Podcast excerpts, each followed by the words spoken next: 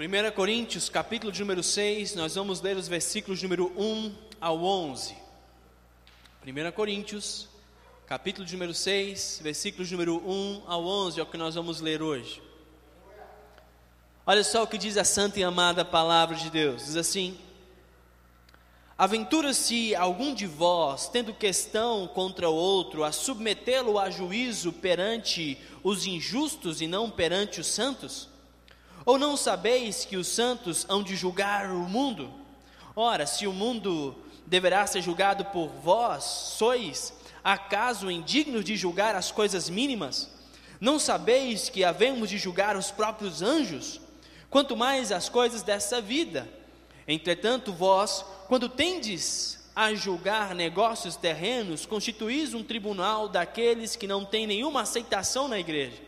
Para vergonha vos digo, não há porventura nenhum, nem ao menos um sábio entre vós que possa julgar no meio da irmandade?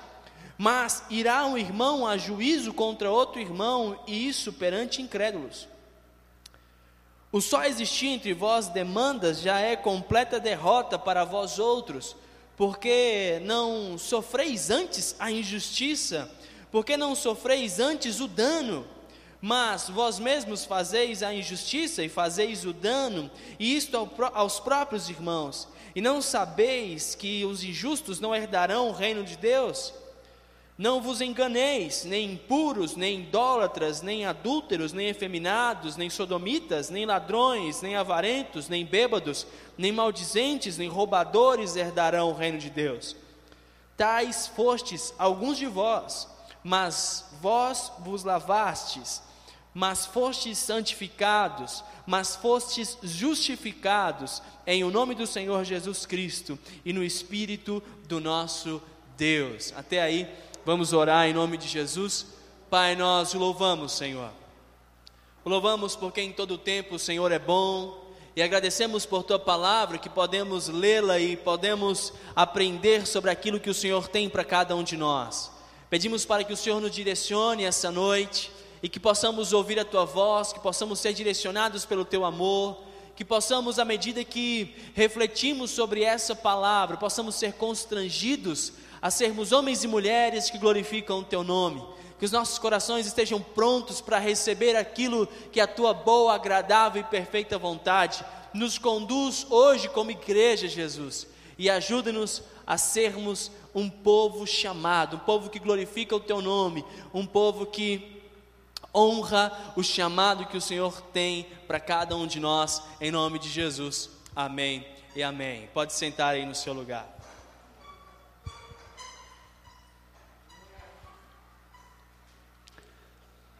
Você já teve rivalidade com alguém?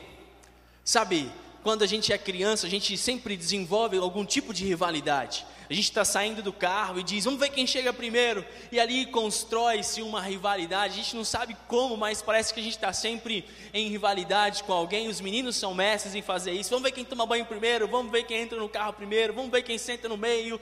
E a gente vai sempre construindo rivalidades. Talvez você se lembre de alguma rivalidade que você teve de repente na escola, aquela pessoa, aquela garota que sempre tirava, era você e ela tirando as melhores notas, ou de repente tirando as piores notas, não sei. De repente é aquele interclasse que você jogou na escola e tinha aquela rivalidade com uma turma, né?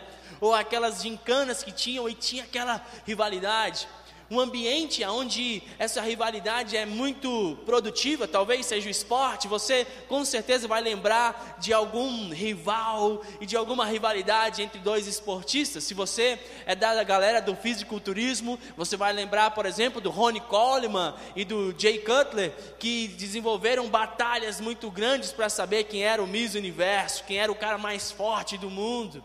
Ronnie Coleman ganhou cerca de, se eu não me engano, oito vezes. Era um cara fenomenal. Talvez você vai lembrar do futebol, do Messi, Cristiano Ronaldo. São rivalidades, mas é, outro dia eu vi uma frase que brinca sobre essa questão de rivalidade. De repente você lembra, ah, você conhece aquele zagueiro do Real Madrid, Sérgio Ramos, e eu vi né, uma frase atribuída a ele, uma dessas brincadeiras que se faz a respeito da rivalidade, onde ele dizia: certo dia, caminhando pela rua, eu vi dois garotos de camisa do Real Madrid batendo no garoto de camisa do Barcelona. O Barcelona é o time mais rival do Real Madrid, né? E aí o Sérgio Ramos então fala: então eu fui lá prontamente para ajudar. Afinal de contas, três contra um é bem mais fácil, né?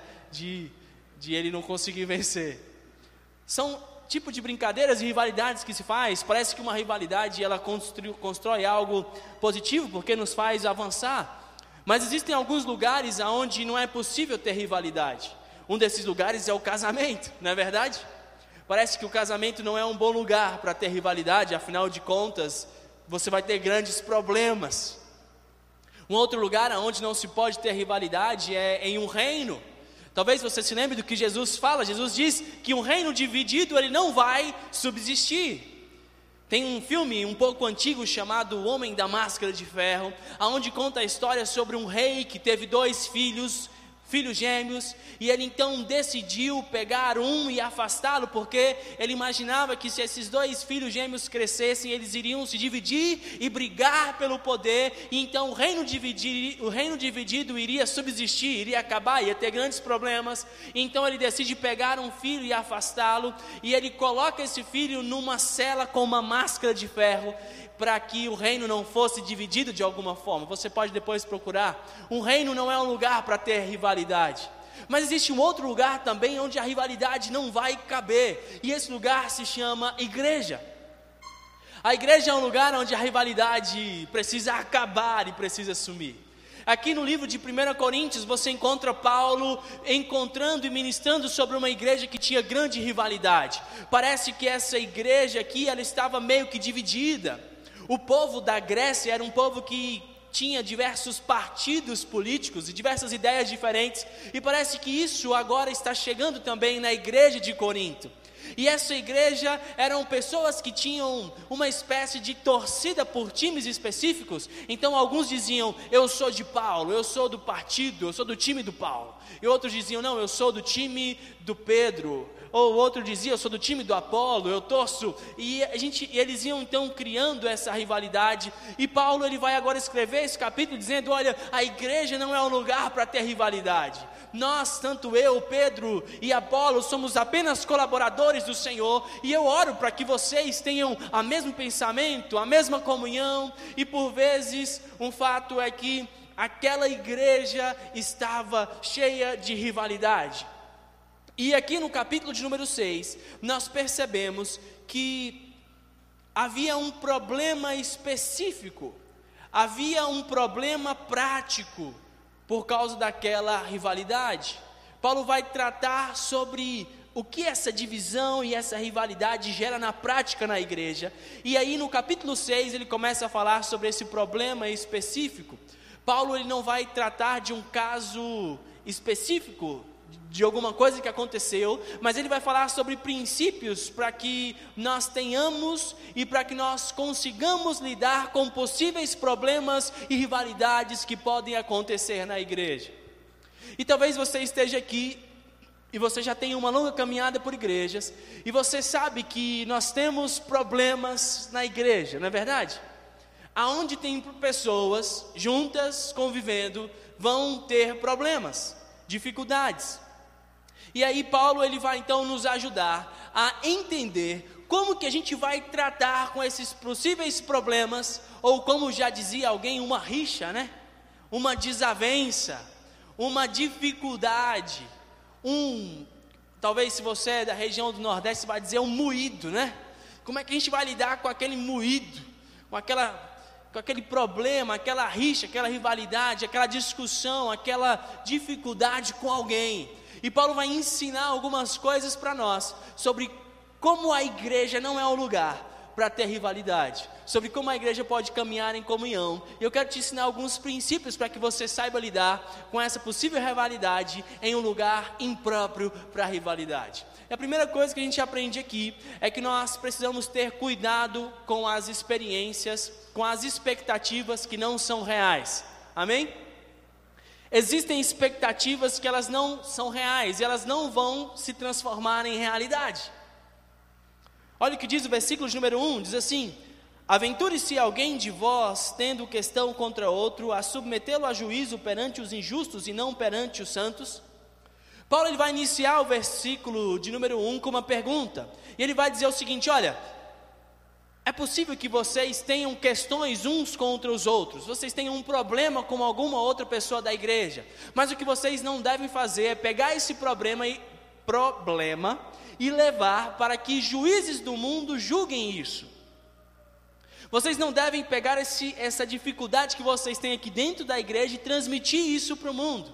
E ele está dizendo: não é possível que vocês façam isso. Mas nesse primeiro versículo, ele admite que dentro da igreja pode ter dificuldade ou um problema. Paulo está admitindo que, mesmo sendo igreja, igreja e conhecendo Jesus, nós podemos ter diferenças e podemos até mesmo ter brigas. E com certeza, se você já foi em alguma igreja, você sabe disso, não é verdade? Você sabe que isso pode acontecer. A igreja está cheia de pessoas diferentes. E em algum momento pode ser que nós tenhamos opiniões diferentes. Talvez opiniões políticas diferentes. Opiniões sobre assuntos do dia a dia diferentes. Outro dia eu vi alguém defender o aborto. E aquela pessoa era cristã, e eu sou contra o aborto, e como a gente pode ter opiniões diferentes? Mas dentro da mesma igreja. E você sabe disso. Você sabe que a igreja também é um ambiente de transformação, não é assim? Porque a igreja é o lugar onde a gente vem para ter o nosso caráter transformado, mas o problema é que durante essa caminhada de transformação, o nosso irmão pode falhar conosco. Hernandes Dias Lopes chega a chamar a igreja de uma fábrica de reciclagem de lixo, aonde Deus está trabalhando. O que significa que vão para a igreja os piores lixos, aqueles pecadores improváveis, pessoas completamente destruídas em seu caráter, mas ali na igreja Deus começa a trabalhar. O problema é que no meio do caminho do trabalho, essas pessoas irão falhar umas com as outras. Você sabe que a igreja é repleta de pessoas imperfeitas, não sabe disso? E Hernandes ele complementa, ele completa afirmando que a igreja é um lugar onde pessoas irão nos decepcionar, pessoas irão falhar conosco e provavelmente nós também iremos decepcionar alguém, iremos falhar com alguém. Até mesmo na Bíblia nós vemos exemplos de diferença entre irmãos. Em Atos capítulo de número 15, versículo 33, 36 ao 40, nós encontramos Paulo e Barnabé, que foram caras que formaram uma dupla incrível de evangelismo, mas em certo momento eles discutiram sobre o assunto e tiveram que dividir aquela dupla. Diferenças, discussões, problemas acontecem, mas a grande questão é que, por mais que nós saibamos que a igreja é repleta de pessoas imperfeitas, nós agimos esperando a perfeição delas. Ou seja, por mais que você saiba que a igreja é um lugar de pessoas erradas que estão sendo tratadas por Deus, você espera que elas não falhem com você. E mais do que isso, quando alguém age de maneira imperfeita com você, e ela falha com você, parece que você é pego de surpresa. E você então fica chateado, você fica bravo, porque a sua expectativa sobre a igreja e sobre as pessoas que estão na igreja é uma expectativa irreal. Você quer encontrar pessoas perfeitas quando você vem a um hospital. É quase como alguém ir a um hospital e querer encontrar apenas pessoas saudáveis. É quase como se você fosse entrar numa corrida de obstáculos e achasse ruim, porque vai ter que pular uma barra. Um obstáculo. Por isso, Paulo está dizendo: olha, como é que vocês vão fazer? Vocês sabem que estão no lugar onde estão sendo tratados. E muitos de nós estamos com expectativas irreais a respeito da igreja. E quando alguém falha, nós somos pegos de surpresa. E aí a gente fica chateado. Não tenha expectativas irreais com relação à igreja. Sabe que cada um de nós aqui é imperfeito igual a você. E você pode ter dificuldades e problema. E a minha frustração, ela é muitas vezes gerada por uma expectativa equivocada. E aí acontece que a minha expectativa equivocada e a minha frustração me leva a uma atitude errada. E o segundo ponto que a gente aprende aqui é que nós não devemos agir segundo os padrões do mundo. Amém? Não tenha uma expectativa errada e segundo, não haja segundo os padrões do mundo. Versículo de número 1 ao 4, acompanha aí comigo, olha o que diz. Aventura-se algum de vós, tendo questão contra o outro, a submetê-lo a juízo perante os injustos e não perante os santos? Paulo está falando: se vocês tiverem um problema entre vocês, vocês estão querendo ir tratar disso com os injustos e não com os santos, e aqui ele está falando a respeito de pessoas que não são cristãs, que não têm Deus ou Jesus em seu coração, como a gente chama de ímpio. Então ele está falando: você vai tratar esses assuntos com os ímpios e não com os santos, com aqueles que conhecem e que têm os princípios de Deus em seu coração. E ele continua: Ou não sabeis que os santos hão de julgar o mundo? Ora, se o mundo deverá ser julgado por vós, sois acaso indignos de julgar as coisas mínimas? Paulo faz um argumento do maior para o menor, e ele está dizendo: olha, nós como igreja vamos julgar o mundo, e nós como igreja iremos julgar até mesmo os anjos. Se um dia nós vamos julgar os anjos, por acaso não podemos julgar as dificuldades que existem entre nós? Ele continua, versículo 3: Não sabeis que havemos de julgar os próprios anjos, quanto mais as coisas dessa vida. Entretanto, vós, quando tendes de julgar negócios terrenos, constituís um tribunal daqueles que não têm uma aceitação na igreja. E aí, Paulo fala a respeito de algo que nós não devemos agir segundo os padrões do mundo, mas essa igreja aqui, ela ela estava agindo e assumindo para si padrões desse mundo. O que Paulo deseja é que nós, como igreja, sejamos um exemplo para esse mundo. Nós que conhecemos a Jesus, precisamos ser o exemplo de como tratar alguém que nos ofendeu, precisamos ser um exemplo de perdão, reconciliação, um exemplo de como viver em comunidade de forma harmoniosa. É isso que se espera de uma igreja. Quando você olha para a igreja de Atos, você lembra que todos tinham tudo em comum e não havia necessitados entre eles, e mais ainda, a palavra de Deus diz que eles tinham o, o entusiasmo, eles tinham a simpatia de toda a comunidade que estava ao redor dela. E Paulo está dizendo: vocês devem ser um exemplo. No entanto, aquela igreja, ao invés de influenciar o mundo, ela estava permitindo-se ser influenciada pelo mundo. E o que se espera de um discípulo de Cristo com relação à vingança?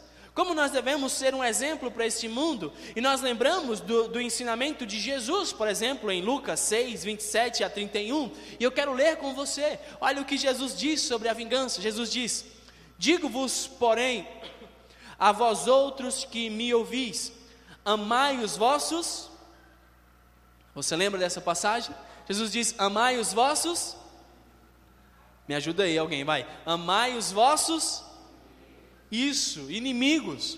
Não é só o amigo. Ele diz: Amai os vossos inimigos, fazei o bem aos que vos odeiam, bendizei aos que vos maldizem, orai pelos que vos caluniam, e ao que te bate na face, ofereçam-lhe também a outra face, e ao tirar a tua capa, deixa levar também a túnica, dá a todo o que te pede, se alguém levar o que é teu, não entres e demanda, como quereis que os homens vos façam, assim fazei vós também a eles. Mas a igreja de Corinto aqui, ela aparentemente esses irmãos estavam indo até as últimas consequências para provar que estavam certos e alcançar os seus objetivos.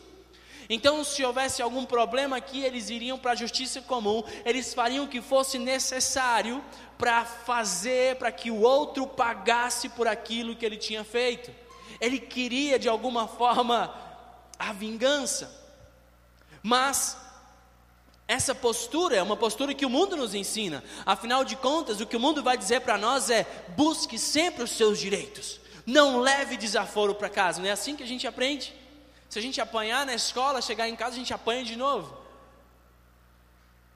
E é isso que às vezes o mundo ensina para a gente e a gente acaba assimilando as coisas desse mundo e a gente pega essas coisas que nós aprendemos no mundo e nós trazemos para o ambiente da família na fé, para o ambiente da igreja. Então, se alguém aqui pisa no meu calo, falha comigo, eu não levo um desaforo para casa. Eu vou até as últimas consequências para provar e para mostrar que ele está errado e para que ele pague sobre aquilo que ele fez.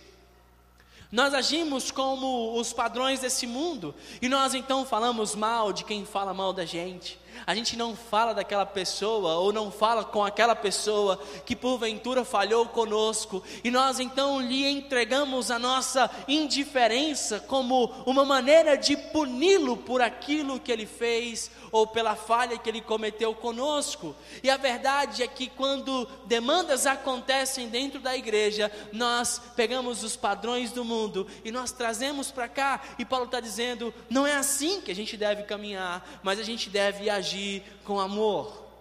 E ele então vai nos ensinar uma terceira coisa aqui.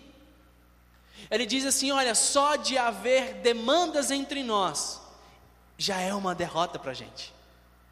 Olha o que ele diz no versículo número 7, leia aí comigo. Ele diz assim: versículo, vou ler aqui o 5 anterior, só para ajudar você a compreender melhor o texto. Ele diz: Para vergonha vos digo, não há porventura, nem ao menos um sábio entre vós que possa julgar no meio da irmandade. Ele está falando: olha, será que vocês não confiam nos anciãos, nas pessoas preparadas? Ou será que não tem ninguém preparado na sua igreja que possa te ajudar e te instruir a como você deve agir nessa circunstância? Será que não tem ninguém que você pode procurar e se aconselhar sobre esse desafio? E aí então ele vai para o versículo 7 e ele diz: O só existir entre vós demandas já é completa derrota para vós outros.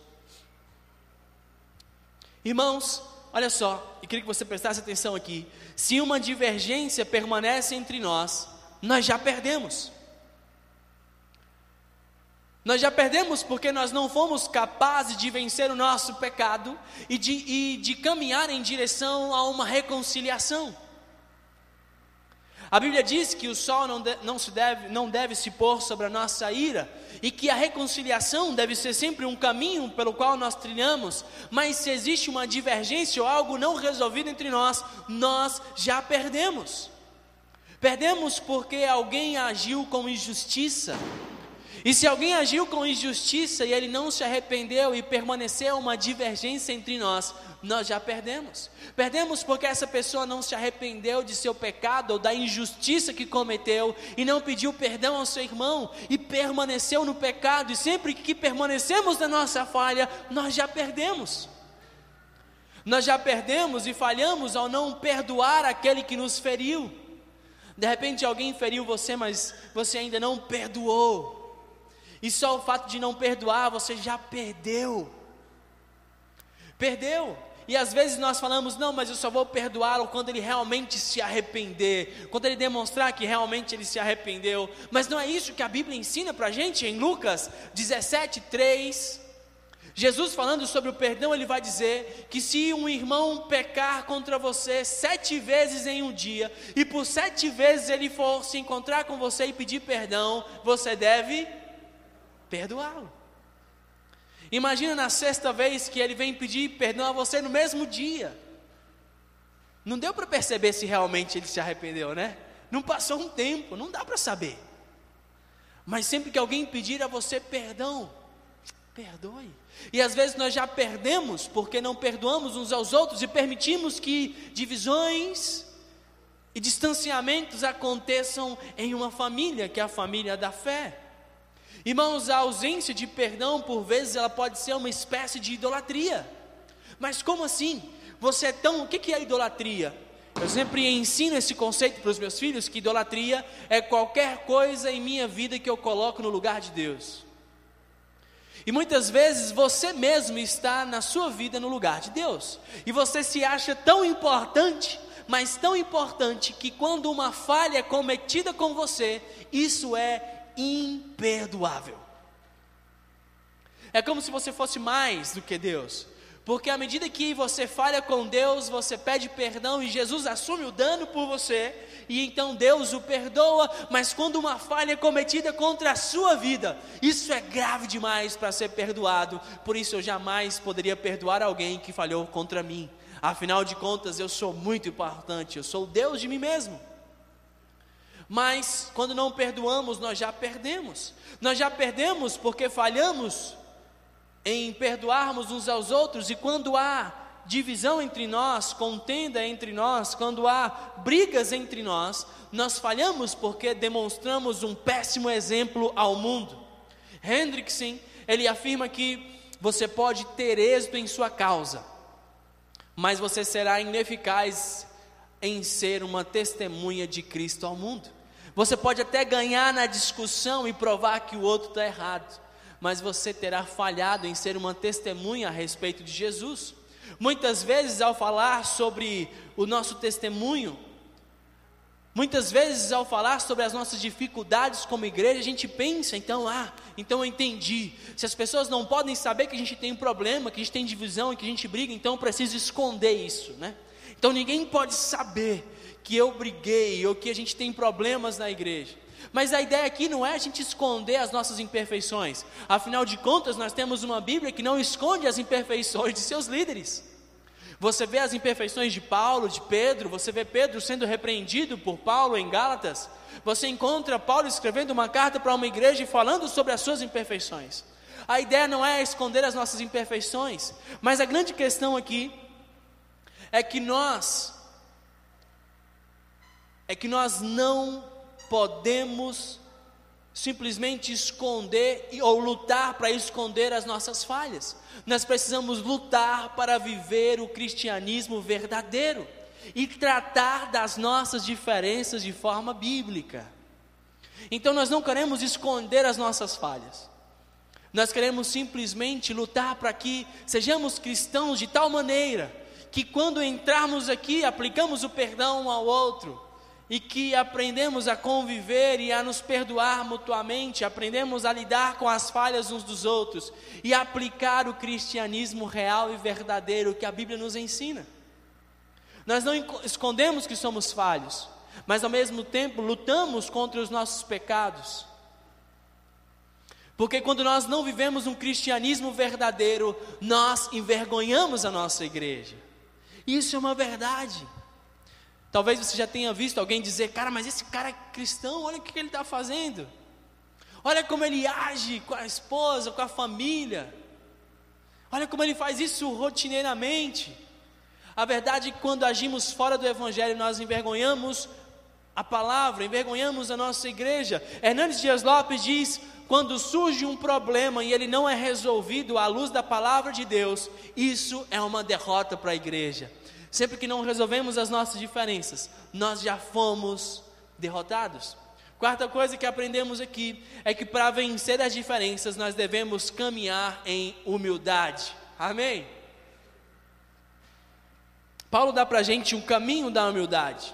Versículo 7, leia comigo, diz: E só de existir entre vós demandas já é completa derrota para vós. E a segunda parte do versículo 10 diz, 7 diz: porque não sofreis antes a injustiça? Porque não sofreis antes um dano? É interessante porque Paulo está falando, cara, só de vocês terem demandas, discussões, só de vocês terem problemas e brigas entre vocês, vocês já estão derrotados. E ele está meio que respondendo uma pergunta que alguém poderia dizer: Mas Paulo, como é que a gente não vai brigar se Fulano falhou comigo? Como é que a gente não vai brigar se Fulano foi injusto comigo? Se ele cometeu essa falha tão grande comigo? E Paulo então já responde a essa pergunta e ele diz: Por que, que você não fica com dano? O que ele está ensinando é que para vencer as diferenças e os problemas entre nós, é necessário caminhar em humildade. A visão de Paulo é muito interessante porque ele coloca o nosso bem-estar em segundo plano, em contraposição ao avanço do Evangelho. É como se Paulo dissesse o seguinte: olha, sofrer o dano é melhor do que você ganhar uma causa ou ganhar uma discussão e envergonhar o Evangelho. É basicamente isso que ele está dizendo. A nossa vida está e o nosso orgulho está em segundo plano com relação aos danos que podemos sofrer, sofrer diante de alguém que falhou conosco. E então, Paulo ele nos convida nada mais, nada menos do que a seguir o exemplo de Jesus e de sua humildade. Jesus, em sua humildade, a Bíblia diz que ele deixou a sua glória no céu e ele veio assumir uma peteca, ele veio assumir um problema que não era dele. Ele olhou para nós e viu que havia um problema, uma dívida a ser paga com Deus, o pecado. E ele então, em sua humildade, assumiu um dano que não era dele. E ele então se transformou em homem, foi obediente até a morte e morte de cruz. Jesus foi humilde para assumir o dano para si. E esse é o nosso maior exemplo.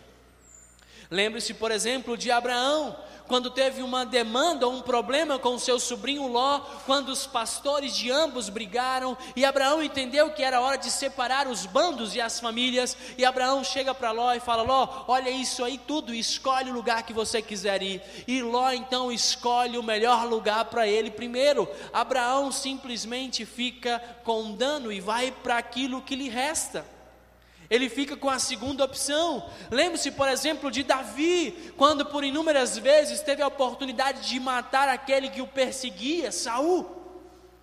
Mas não é assim que Davi faz. Davi simplesmente fica com dano e espera pacientemente no Senhor, porque o nosso Deus é o nosso justo juiz e o nosso vingador.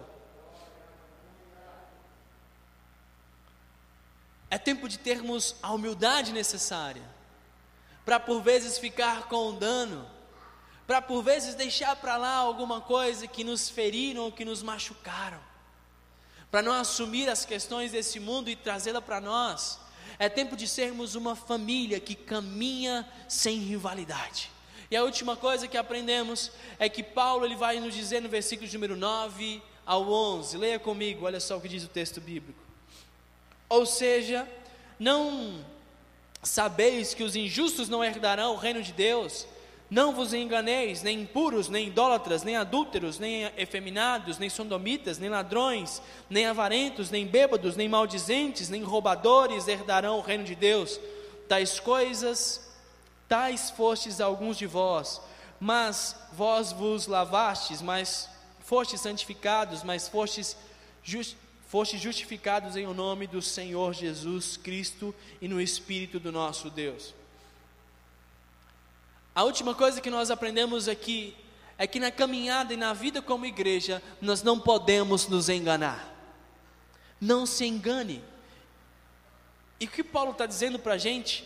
Nós não podemos nos enganar porque as nossas ações falam sobre o nosso relacionamento com Deus. É muito simples.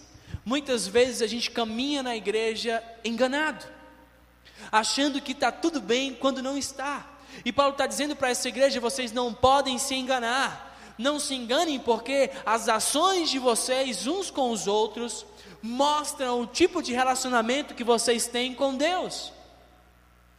Se nós não abrimos mão do pecado, se nós não abrimos mão do orgulho e do pecado que nos divide, isso é um sinal de que talvez nós não conhecemos a Cristo de fato e de verdade, e simplesmente caminhamos de forma religiosa e enganados.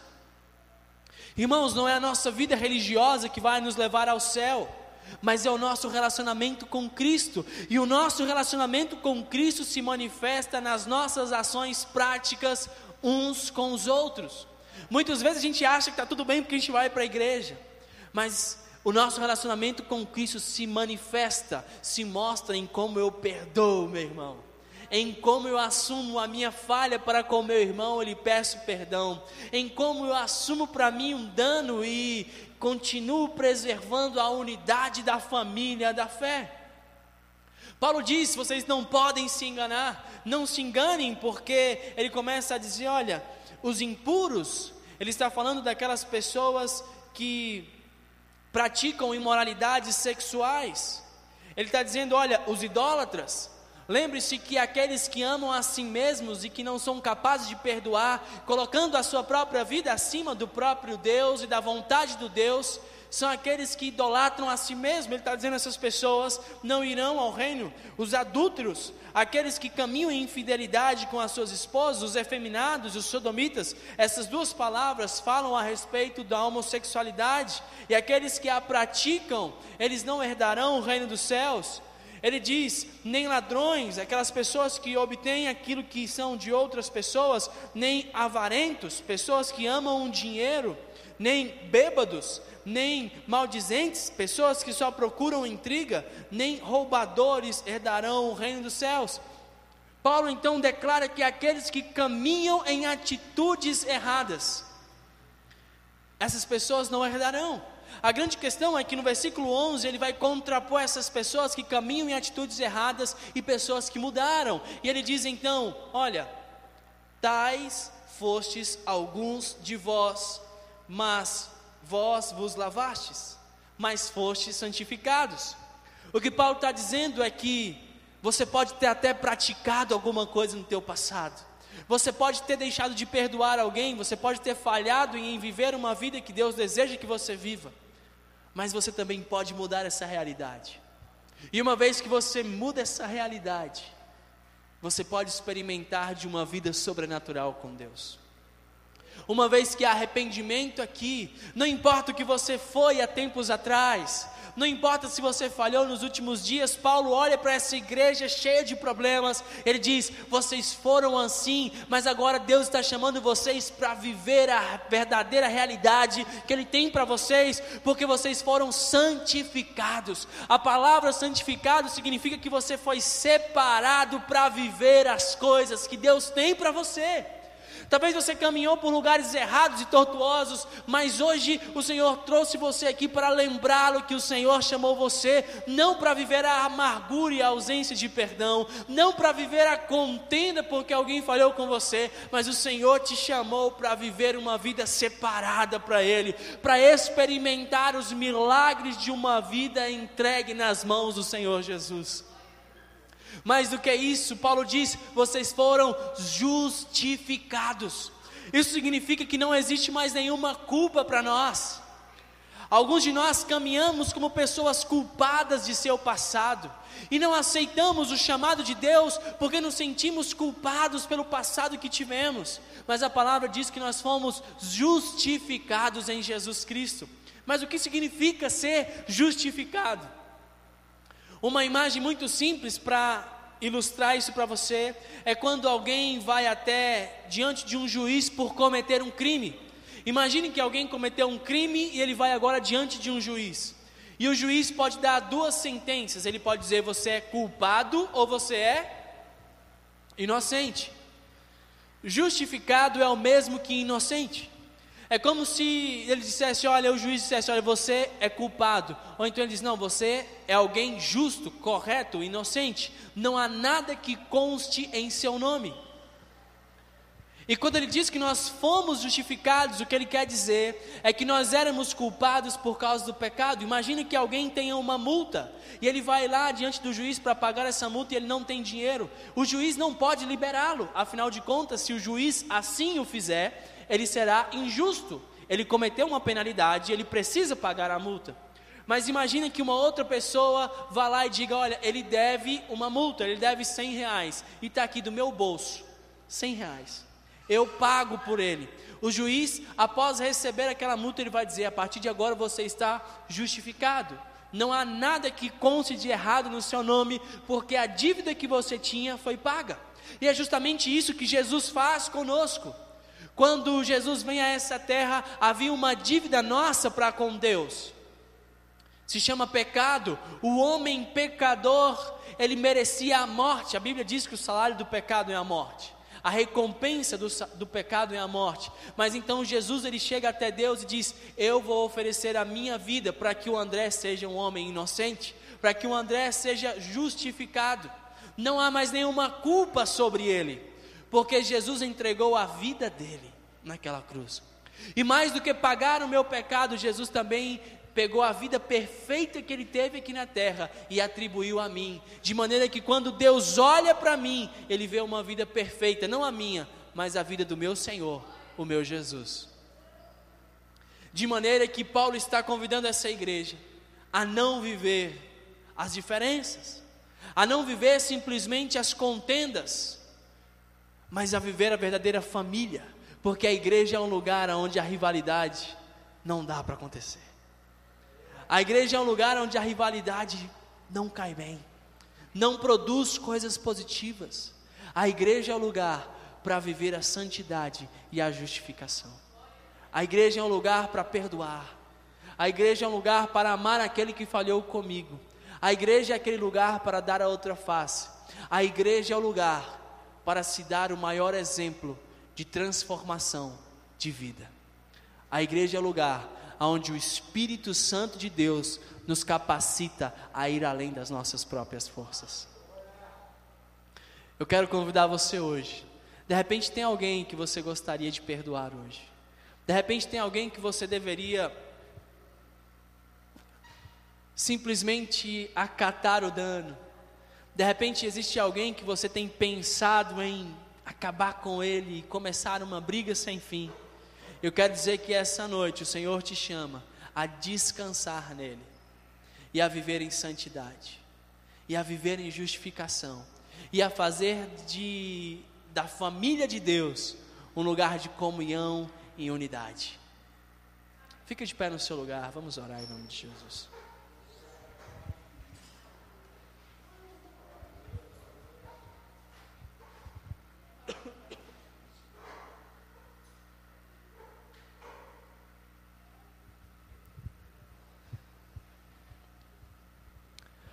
Pode ser que nesses últimos dias você está trazendo a rivalidade do mundo aqui para esse lugar.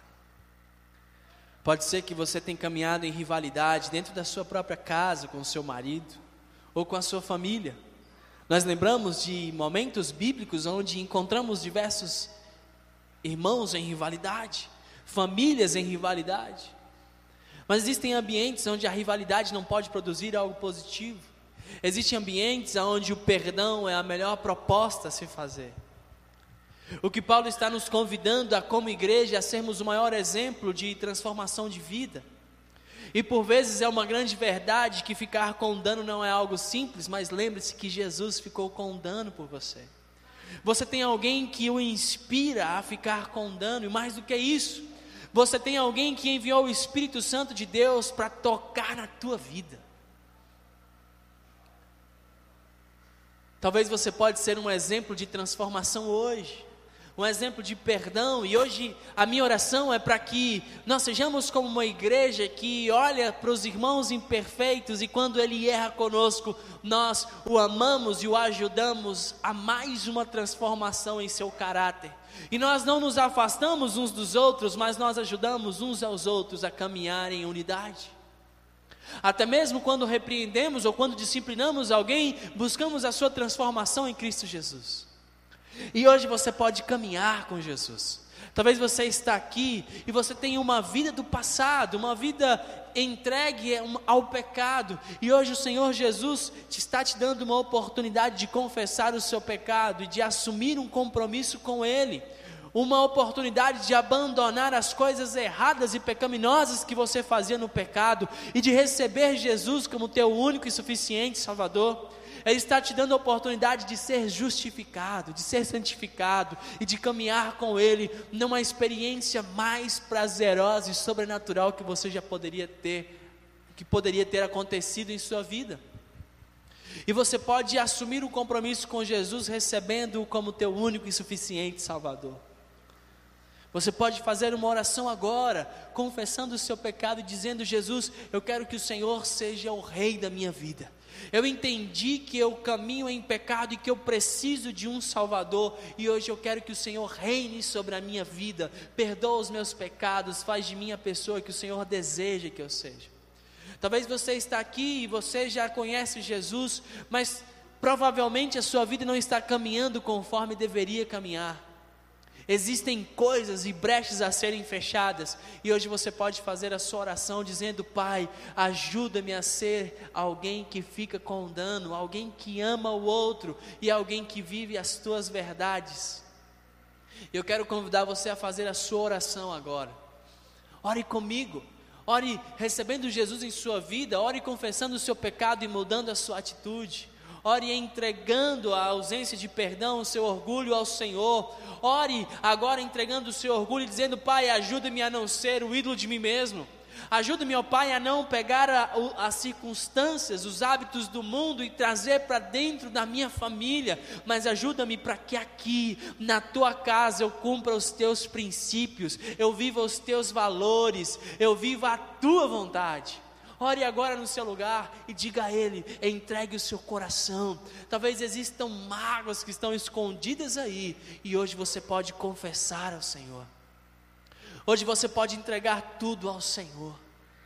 Hoje você pode tornar-se alguém mais parecido com Jesus, como alguém que tomou o dano para si. Hoje você pode glorificar ao Senhor, porque o Espírito Santo de Deus está sobre a tua vida.